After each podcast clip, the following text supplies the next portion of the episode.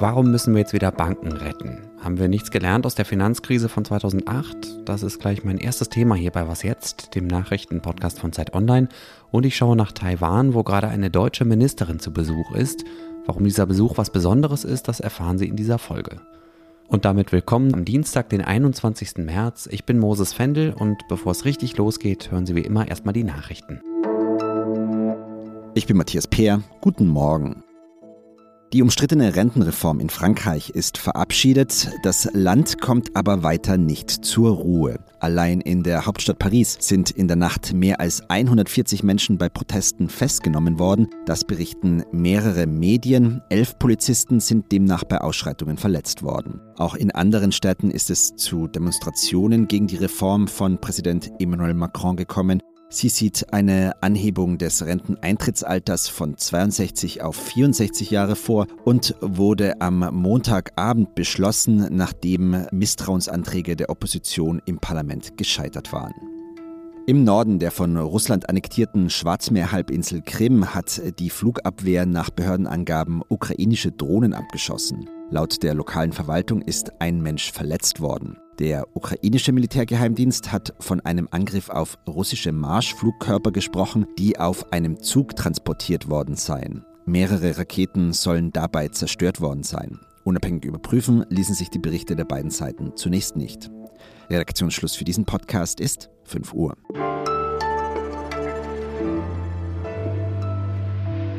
Das ganze Wochenende lang haben BankerInnen, Behörden und PolitikerInnen fieberhaft versucht, die wichtige, aber schwer angeschlagene Schweizer Bank Credit Suisse vor der Pleite zu bewahren. Das Ergebnis? Die Großbank UBS hat ihre Konkurrentin mit staatlicher Hilfe übernommen und das Finanzsystem zumindest vorerst vor größeren Schäden bewahrt.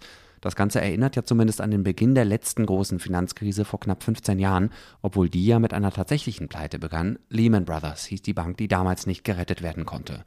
Heike Buchter ist Korrespondentin im New Yorker Büro der Zeit und berichtet mit Vorliebe über Wirtschafts- und Finanzthemen. Hallo Heike. Hallo. Was macht eine Bankeninsolvenz so viel gravierender und gefährlicher, als wenn zum Beispiel ein Autohersteller pleite geht?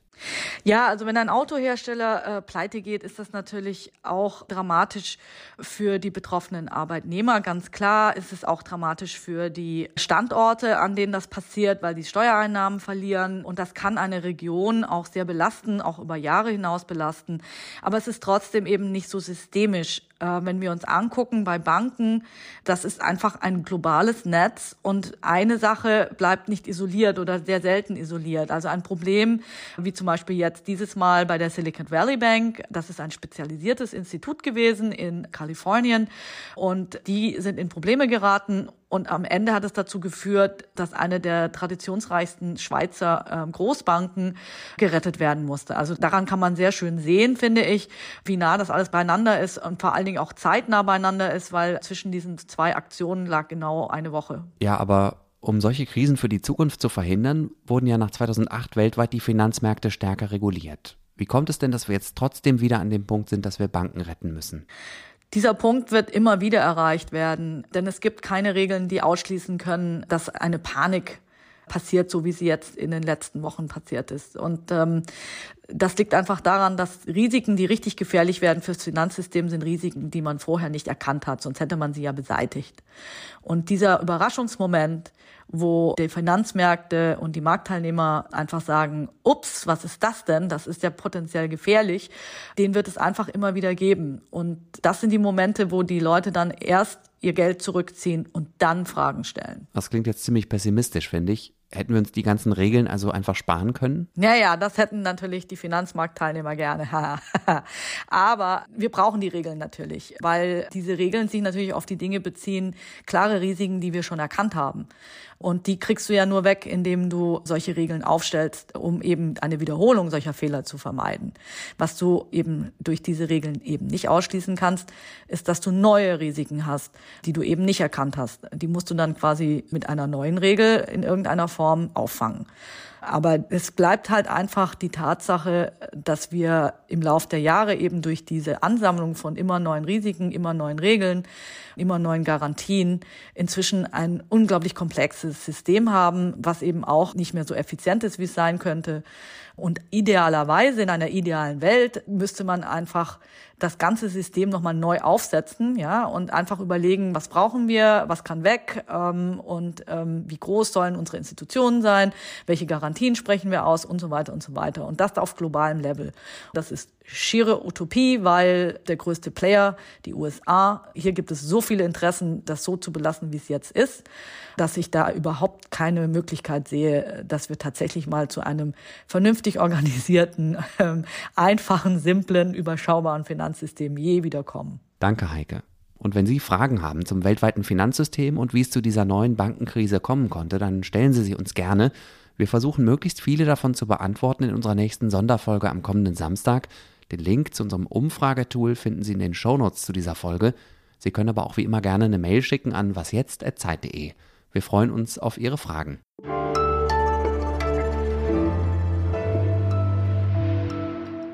Und sonst so? Ein spannender Kriminalfall hält in diesen Tagen den Süden Englands in Atem. An einem Strand in der Nähe von Southampton ist am Wochenende der Kadaver eines Hais angeschwemmt worden. Es handelt sich um einen knapp zwei Meter langen Schildzahnhai. Diese Art ist erstens leider mittlerweile sehr bedroht und zweitens normalerweise weiter südlich zu Hause vor der französischen und spanischen Atlantikküste. WissenschaftlerInnen würden das Tier gerne untersuchen, um herauszufinden, wie es nach England gelangt ist, aber mutmaßliche Trophäenjäger haben den Kopf und die Rückenflosse des Hais geraubt. Jetzt hat sich ein Fernsehmoderator von der BBC eingeschaltet. Auf Twitter hat er die mutmaßlichen Räuber aufgefordert, ihre Beute zumindest vorübergehend mit der Wissenschaft zu teilen Danach dürften sie den Kopf des Hais aber behalten. Ich will diesen Aufruf gerne weiter verbreiten, auch wenn mir klar ist, dass wir in England nicht so viel gehört werden. Und natürlich bin ich gespannt, ob der Kopf von dem Hai wieder auftaucht. Dass eine Bundesministerin ins Ausland reist, ist an sich erstmal keine Nachricht. Reisen gehört je nach Ministerium mehr oder weniger fest zum Job dazu. Die Reise, über die wir jetzt sprechen, ist aber dann doch ungewöhnlich. Bundesbildungsministerin Bettina Stark-Watzinger von der FDP ist heute und morgen zu Gast in Taiwan. Es ist der erste Besuch eines deutschen Kabinettsmitglieds seit 26 Jahren dort. Taiwan ist ja eine Insel vor der chinesischen Küste. Nur 13 Länder erkennen sie offiziell als eigenen Staat an. Deutschland ist nicht dabei. Denn die Volksrepublik, also Festland China, beansprucht die Insel seit mehr als 70 Jahren für sich. Die rund 23 Millionen BürgerInnen Taiwans sehen das mit großer Mehrheit anders. Zeitautorin Angela Köckritz lebt und arbeitet aktuell in Taiwan. Hallo Angela. Hallo Moses, hallo liebe Zuhörerinnen und Zuhörer. Was ist der Anlass für die Taiwan-Reise der Bildungsministerin? Die Ministerin möchte den wissenschaftlichen Austausch stärken und sich dabei vor allem auf die Zusammenarbeit bei Halbleitern, Batteriezellen und grünem Wasserstoff konzentrieren und das ist deswegen so interessant, weil Taiwan ein führender Forschungsstandort ist und führend ist bei der Produktion von Halbleitern. Sie produzieren 65 Prozent aller Halbleiter weltweit und 90 Prozent der besonders fortschrittlichen. Und das ist so wichtig, weil Halbleiter, obwohl man sie nicht sieht, für unsere Wirtschaft und unser alltägliches Leben wahnsinnig wichtig sind. Eigentlich ist in jedem Gerät, das einen An- und Ausknopf hat, außer vielleicht einer Glühbirne, ein Halbleiter verbaut. Und Deutschland will massiv in die Ansiedlung von Halbleiterfirmen investieren.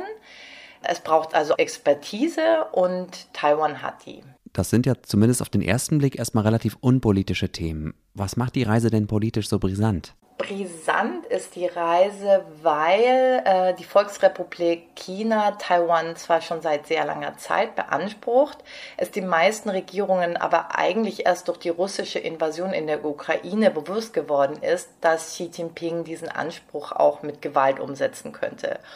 Und um Taiwan zu unterstützen und ein, ja, einen Moment der Solidarität zu senden, China zu signalisieren, äh, wir schauen da drauf, tut das nicht, ähm, das ist sozusagen der Anlass dieser Reise und der Grund, warum in diesem international sehr isolierten Land seit der russischen Invasion sich die ausländischen Delegationen die Klinken in die Hand geben. Wie reagiert denn das Regime in Peking auf Stark-Watzingers Besuch? Verärgert. Die chinesische Botschaft hat bei den zuständigen deutschen Behörden protestiert, gesagt, dass sie jede Form offizieller Kontakte müssten unverzüglich eingestellt werden Und sie sagten auch, niemand darf die Entschlossenheit Chinas unterschätzen, die nationale Souveränität und territoriale Integrität sowie Chinas Kerninteresse zu verteidigen. Okay, das war jetzt die Sicht aus Peking, aber wie finden die Menschen in Taiwan selber diese Besuche? Die Bevölkerung in Taiwan ist sehr gespalten, vor allem in der Frage nach dem Umgang mit China. Die eine Seite, die sagen eigentlich, man sollte überhaupt nichts tun, was China verärgern könnte. Also schon aufrüsten, aber nicht allzu viele Besuche, also vor allem keine Besuche, die China besonders verärgern. Es gibt aber auch andere ähm, und die sagen, diese Besuche sind total wichtig und gut. Denn nichts kann ein Treffen von Angesicht zu Angesicht ersetzen ähm, weil erst dadurch wirkliche Beziehungen aufgebaut werden. Und ähm, vor allem setzen, senden sie auch ein ganz starkes Signal der Solidarität an die, die taiwanischen Bürger. Und das ist auch ein Satz, den ich sehr oft gehört habe, wenn ich mit Leuten gesprochen habe, dass das ihm ganz wichtig ist. Und du, Angela, für wie sinnvoll hältst du den Besuch?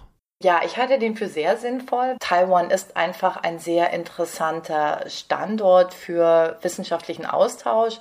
Und zum anderen ist es, glaube ich, einfach wichtig, auch zu zeigen, wir schauen auf Taiwan und wir stehen mit Taiwan. Danke, Angela, und viele Grüße nach Taiwan. Vielen Dank, Moses, vielen Dank. Das war was jetzt am Dienstagmorgen. Wir sind wie gewohnt heute Nachmittag um fünf mit dem Update wieder für Sie da.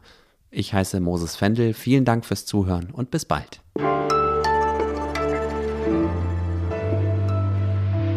Genau, okay, alles klar, tut mir leid. Dann fange ich nochmal von vorne an.